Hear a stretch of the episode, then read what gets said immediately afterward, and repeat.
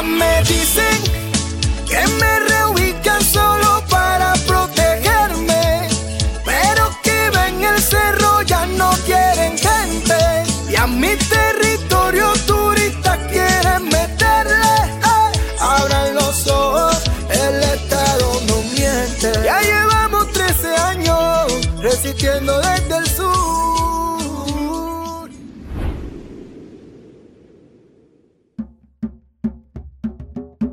Bienvenidos a Cartagena, la industrial, cumbre empresarial, puerta principal de Colombia. La misma ciudad donde se desarrollan políticas que excluyen a su ciudadanía y las desplaza a los recónditos con la excusa de su crecimiento urbano, negando su idiosincrasia camino a ser una ciudad global. Esto es Memorias de Reubicación, podcast dedicado a reconocer las dinámicas de movilidad humana y su relación con la pobreza en una modernizada Cartagena de Indias. Capítulo final.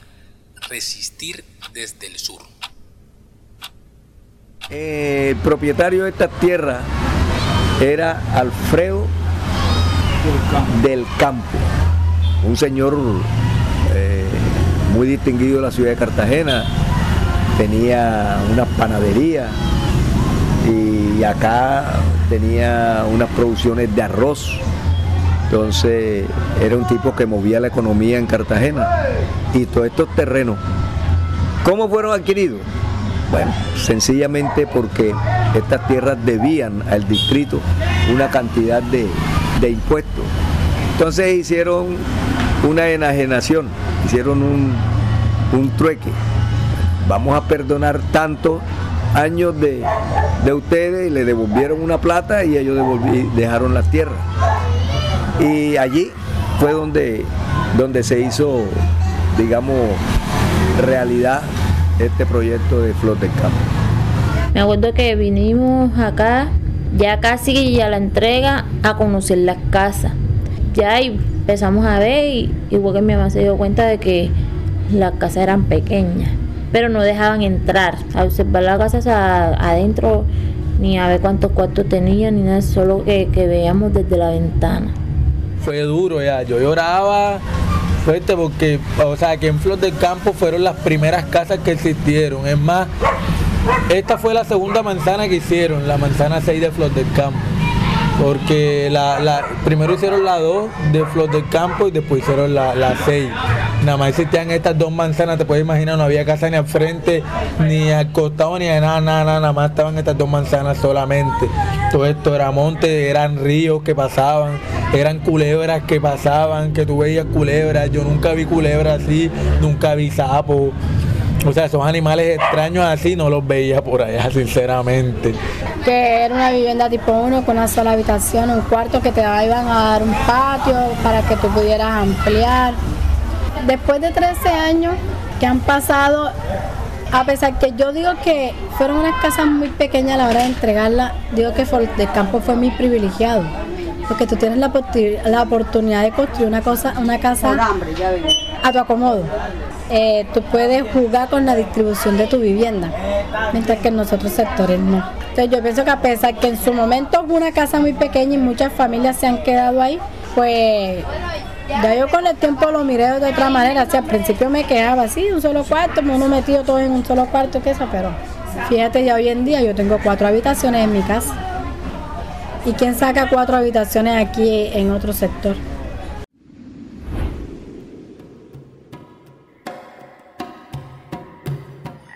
Ubiquémonos en Flor del Campo, 31 de octubre del año 2007.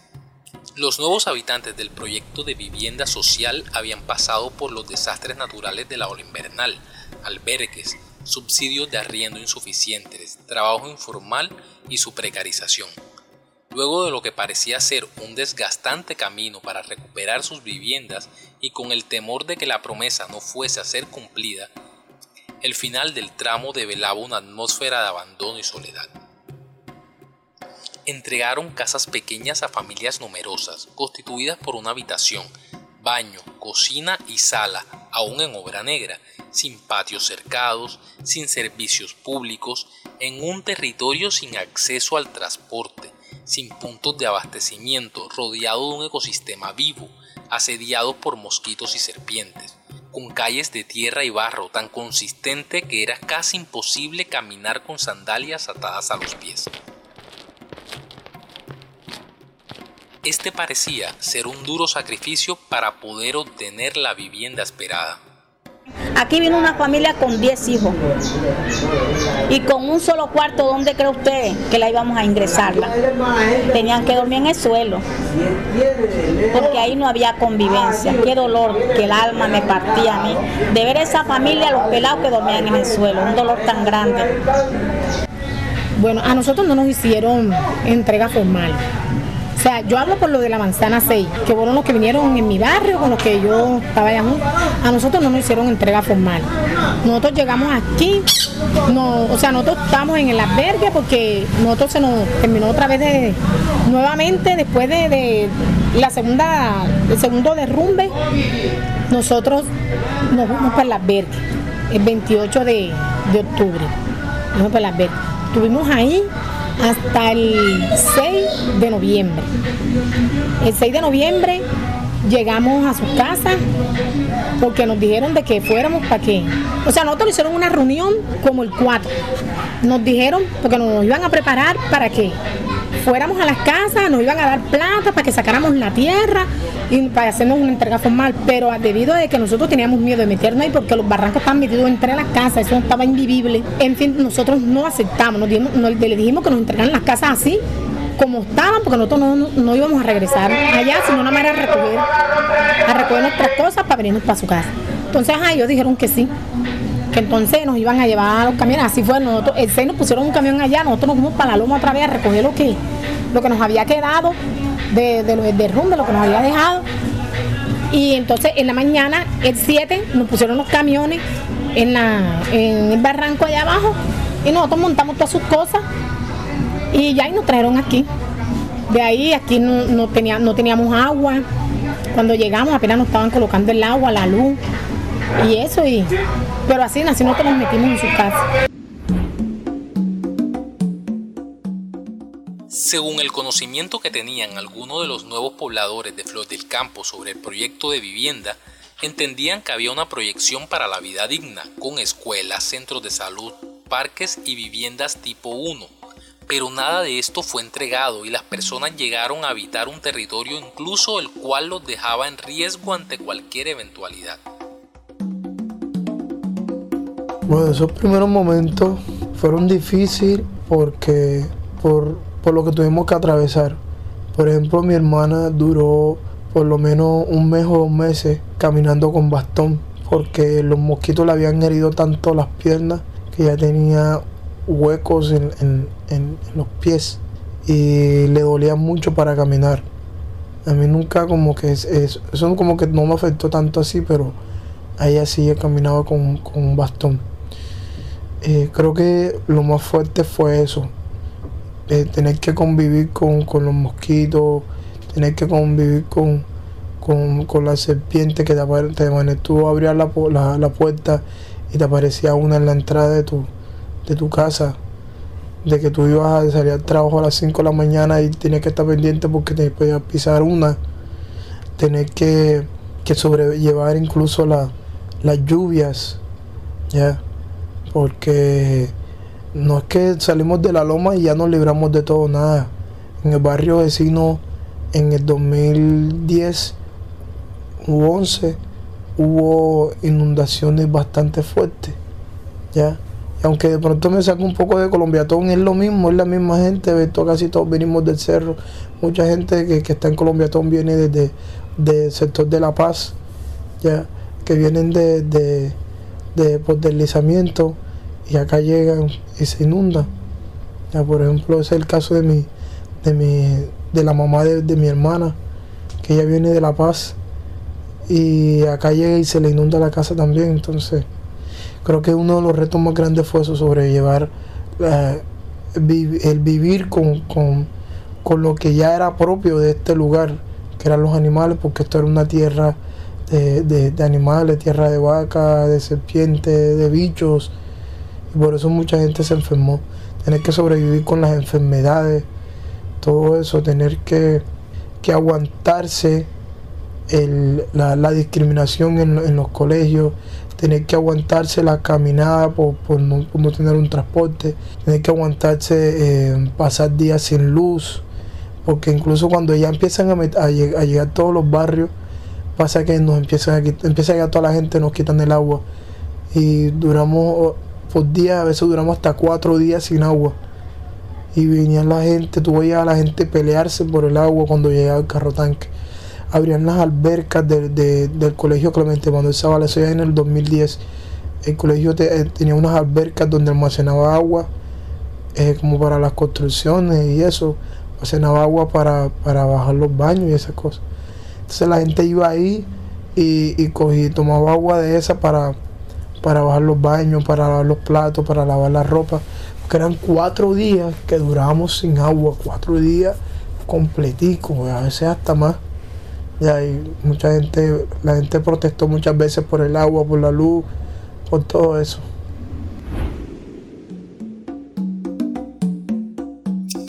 Factor clave en esta reubicación está dada entre la distancia del sitio de origen y el lugar reubicado, sin ser esta una decisión voluntaria de la comunidad.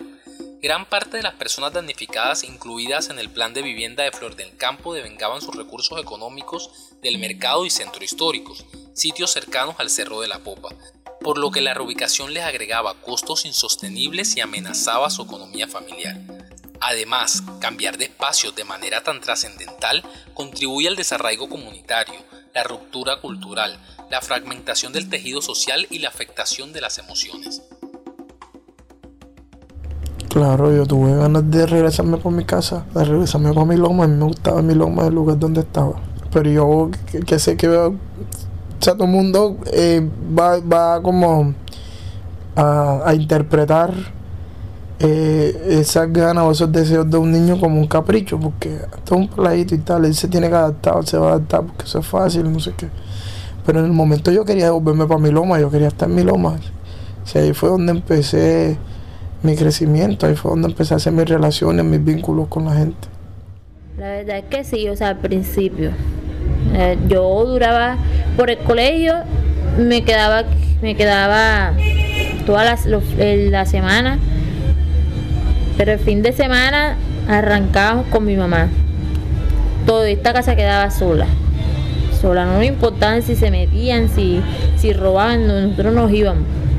Porque no soportábamos estar acá porque esto era como un desierto. No había nada, no había este sociedad. No había. Entonces sí, en un momento sí, sí, mi mamá pensó vender esto eh, eh, y comprar por allá, por la casa. E incluso dos veces alquilamos la casa para, para vivir alquilados por allá. Como ya no teníamos allá casa y entonces teníamos que vivir alquilados. Hay vecinos que se han ido, han vendido las casas, porque se han ido por las problemáticas, las peleas que están ahora, el chisme, el comentario. Más que todo se han ido es de ver que no hay desarrollo, no hay un empleo, no hay una empresa. El, el espacio o el tiempo o el tiempo es muy largo para ir a comprar. Ellos anteriormente eh, lo hacían cerca al mercado, pero ahora se sienten, seguro porque se sienten incompetentes de los recursos, porque los recursos no tienen un trabajo fijo, entonces no tienen, a veces no alcanzan para comer, porque si se rebuscan hoy 10 mil o 20 mil, mañana no se los rebuscan, porque la mayoría son de rebusque aquí aquí en esta comunidad de la Ciudadela Flor del Campo. La configuración de Flor del Campo como barrio responde a la necesidad de vivienda no solo de personas damnificadas de fenómenos ambientales, también es habitado por personas en condición de pobreza y víctimas de conflicto armado. Este contexto supone también la gestión de una pedagogía comunitaria para la resolución de conflictos y sana convivencia, la cual se redujo en este caso a charlas previas a la entrega de las casas tal cual socialización de normas de urbanidad. Ante todos estos malos procedimientos por parte de las autoridades, la precariedad a la que quedó expuesta las personas damnificadas y los señalamientos discriminatorios sobre las personas que habitaban ciertos sectores de los cerros, vivir en Flor del Campo heredó la percepción de algo mal visto, un territorio incomprendido en el cual solo puede haber espinas, nada diferente a los antiguos rumores sobre quienes habitaban La Popa, Chambacú e incluso Pekín, Pueblo Nuevo y Boquetillo.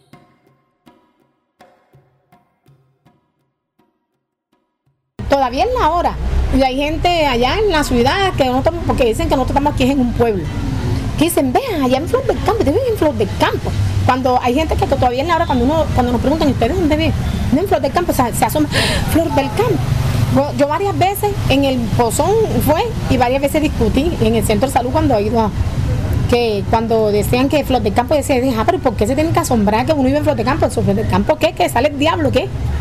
Y varias veces sí, he tenido mis, tropezones por eso. Como por ejemplo, este, nosotros lo vivimos. En la India había una señora que, nos colaboró mucho, la señora Genoveva. Entonces en la India, que eso era lo que íbamos, una vez llegamos a la India, la, señora, ella quiso ayudarnos, entonces cuando ella comenzó que, que, ella quería poner una iglesia, aquí nosotros comenzamos a ayudarla, la vecina con la que ella se conoció primero, la señora Carmen, ella este, empezamos a caminar, le, eh, nos ayudaban con los niños. Ah, hubo muchos niños que apadrinaron los gringos que venían en, la cuestión de la iglesia. Entonces ella nos consiguió para que nos dictaran unos cursos de belleza y hasta de modistería y todo. Como ella tenía su casa en la India y ella tenía su taller de, confección, porque ella es, ella es modita, alta costura, eh, ella nos llevó a su casa para que hiciéramos los cursos. Pero ella nunca nos los dijo, pero sí hubo gente que, también nos apoyaban en la India, que hubieron muchos que se pusieron de que no querían gente de Flor del Campo allá. Y se pusieron que nos iban, nos iban a hacer como una manifestación para no dejarnos entrar allá. A raíz de eso no pudimos terminar los cursos. Pero ella no nos dijo, pero sí hubo gente que nos dijo, ella no les está dando más los cursos acá, ella va a buscar para darle los cursos allá, porque la gente aquí en la India se opuso de que ustedes entraran aquí a la urbanización que no nos querían allá. Tanto así fue que, ellos tiraron pared para que nosotros no pasáramos por ahí. Hay jóvenes que en vez de la droga y la pistola agarran un balón que saben que lo que está de moda es hablar de la paz y la reconciliación. Pa'lante por siempre, siempre venciendo, siempre ganando. Quiero que vean lo bueno que hacemos y rechacen lo malo. Aquellos rumores de mi barrio que construyen un escenario que nos daña la reputación. Estamos dispuestos a cambiarlo, trabajando de la mano, juntos con el corazón. Se vive, se siente, Flor del Campo está presente. Que roban, que matan, no crea todo lo que te dice la gente. Se vive,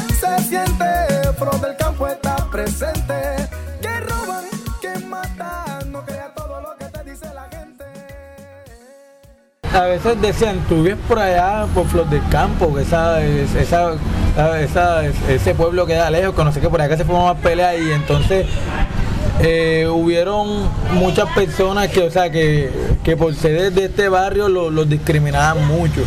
Que decían, este como que es bandido, que este es esto, vive por allá, que es esto. Voy para allá y, me atracan y cuestiones así. En mi caso, en mi caso, en mi caso, gracias a Dios, o sea, nunca tuve como que esa, esa cuestión de que, de que pronto como que dijeran, ellos no voy para allá porque este man mío me, me atraca o algo. O sea, nunca tuvieron eso. Porque el que me conocía y el, que me conocía ya veía la, buena persona que, yo era y veían ya que, que no era mala persona ni nada de eso.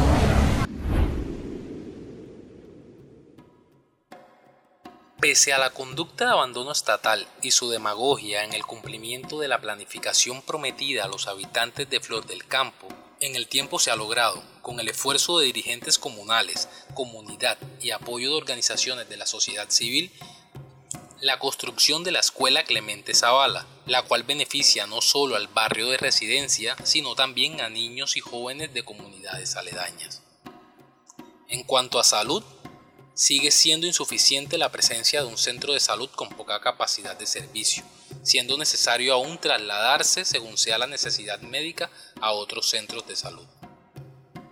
Cuando nosotros llegamos no había nada, no teníamos nada. Tuvimos que tener una relación de liderar, de saber, del saber liderar, tener corazón partido, poner los pies en, la, en el suelo para poner nosotros liderar el proceso y gestionar.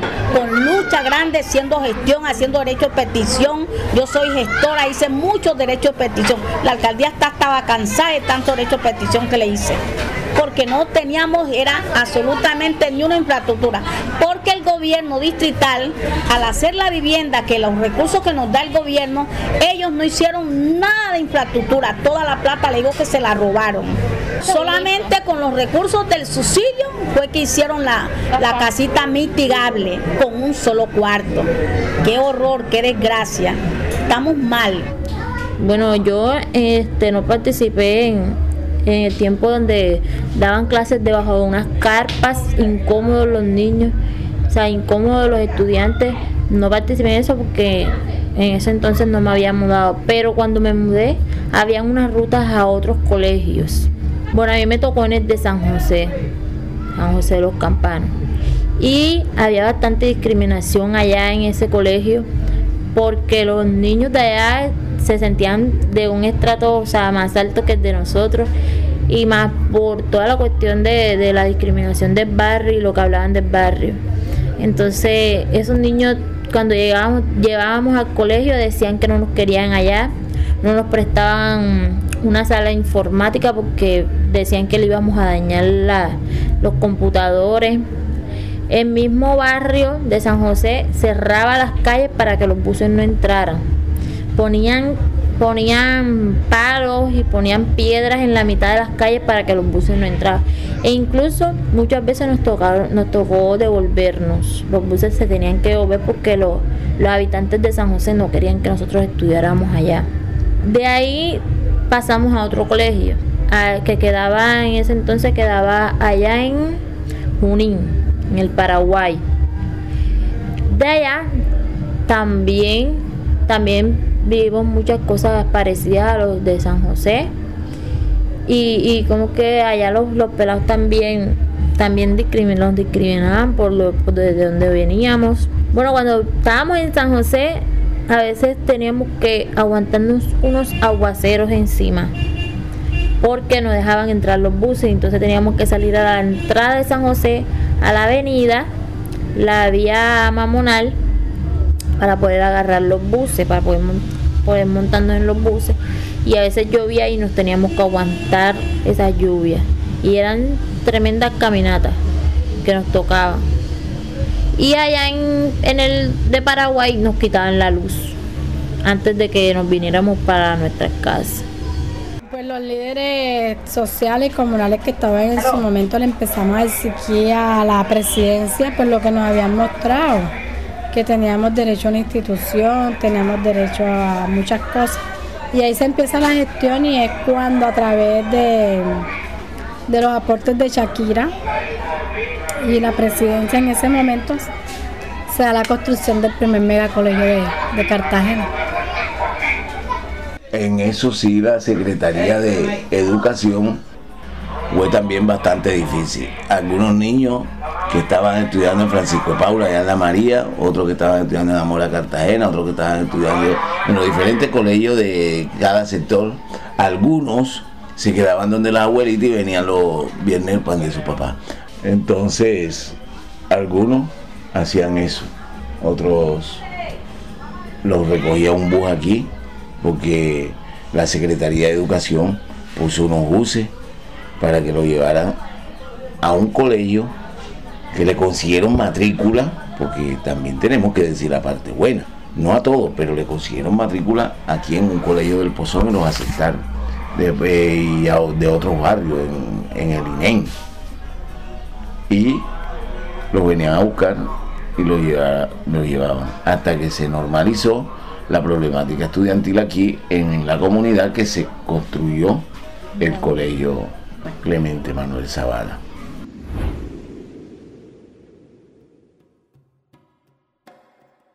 Flor del Campo está compuesto por 1.064 casas y 5.320 habitantes según censo realizado por la comunidad. Lo más destacable del tiempo de vida del territorio es la capacidad de adaptación de sus habitantes, lo que podría entenderse como un proceso de resistencia. Resistir al sentimiento de exclusión, a la dificultad de acceso a los espacios de trabajo de la misma comunidad, a la negación de acceso a un sistema de salud responsable, escenarios de esparcimiento, entre otras necesidades. Aún así, como cosa de herencia cultural y ancestralidad, los habitantes de Flor del Campo resisten con sonrisas, con talento, con resiliencia. Flor del Campo hoy guarda la memoria viva de miles de personas que han vivido en carne propia las complejidades de la reubicación y restitución de viviendas, evidenciando cómo la corrupción, demagogia y pésimas ejecuciones de políticas incluyentes por parte del Estado ponen en riesgo a toda una comunidad, propiciando más obstáculos que soluciones hacia la vida digna. Flor del Campo también es quizás el ejemplo tácito más reciente del patrón de exclusión y clasismo de parte de los gobernantes de turno, en una ciudad que crea un discurso de prosperidad y desarrollo industrial el cual nunca ha pensado en la gente, porque Cartagena es una ciudad para el saqueo, el detrimento y la esclavitud, tal como si la caída de la colonia solo nos hubiera permitido cambiar la fachada, moldear las palabras, pero mantenido todo un sistema cultural con una clara división, oprimidos y opresores. A pesar de inconformidades y molestias, los habitantes de Flor del Campo han logrado en su ejercicio de resiliencia tomar aprecio por su territorio. Flor del Campo. bueno, ya yo puedo, en este punto, pues puedo decir que Flor del Campo es un territorio que resiste desde el sur. No, es que Flor del Campo no es, es un barrio del montón. No es, se hizo web por una gente de la comunidad, no tiene nombre, haga de cuenta que es un barrio del montón. Si al menos nos pusieron el nombre de la ciudadela, eso lo pusieron en el papel, pero no somos porque encontramos un barrio bien malo, bien mal infraturado, no tenía nada de estructura, no había nada, solamente las dos casitas que nos hicieron y con una vivienda mitigable, qué desgracia. un barrio incompleto. O sea, para mí Flor de Campo es una bendición de Dios. Bendición de Dios porque este tanto tiempo y, mira lo que a lo que se dio. Ah, no, ya yo, pero por mi barrio. Ya yo cuando salgo y voy a hablar más de mi barrio, pero por el barrio. después de 13 años ya, de este es mi barrio. Y el que yo voy hablando más de él, pues yo lo es para chino de una vez porque ya, o sea, mis hijos llegan aquí en unas edades relativas de la infancia, ya son unos adolescentes. Mis sobrinas llegan súper chiquiticas, son unos adolescentes. Entonces, cuando ya tú ves crecer esa juventud, pues ya esto no se convierte solamente en una reubicación, sino en un sentido de pertenencia hacia uno. Esto es mío, los del campo es mío, no es solamente mi casa, sino mi barrio es mío. A mí no me da pena decir que yo vivo en Flor del Campo. Porque para mí Flor del Campo, o sea, ya de, 13 años para acá es una meta y, es un compromiso tanto conmigo como social. No sé si decir que eh, puedo decir que en estos momentos ya siento que Flor del Campo es mi nueva casa. Me obligaron a que fuera mi nueva casa. Tú sabes esa, esa vaina que le llaman el, el síndrome de Estocolmo, que es cuando ya tú eh, concibes a tu violentador como una persona ideal o sea, la idealiza hasta el punto de enamorarte de, esa persona. Entonces podría como definirlo así, haciendo esa analogía como que mm, ya me hicieron que esta fuera mi nueva casa.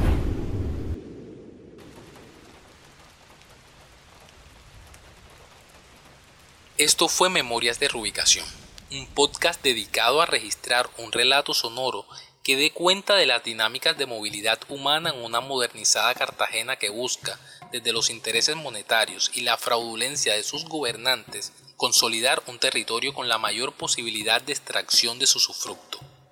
Este proyecto se realiza gracias a los esfuerzos de investigación de jóvenes como Daneis Mercado, Víctor Padilla y Wendy Núñez en compañía de una serie de sujetos voces vivas de este podcast, quienes han recolectado una serie de hechos que dan cuenta de la cooptación de terrenos habitados para colocarlos al servicio de una industria que nace del rechazo y la discriminación a personas históricamente empobrecidas y excluidas.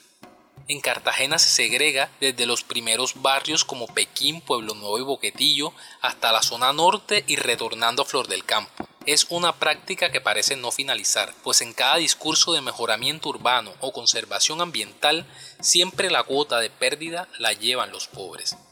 Como último, agradecemos a todas las voces que hicieron posible la realización de este podcast.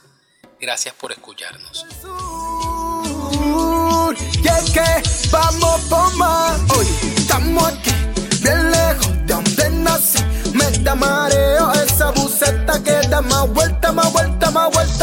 Y hoy estamos aquí, bien lejos de donde nací. Me da mareo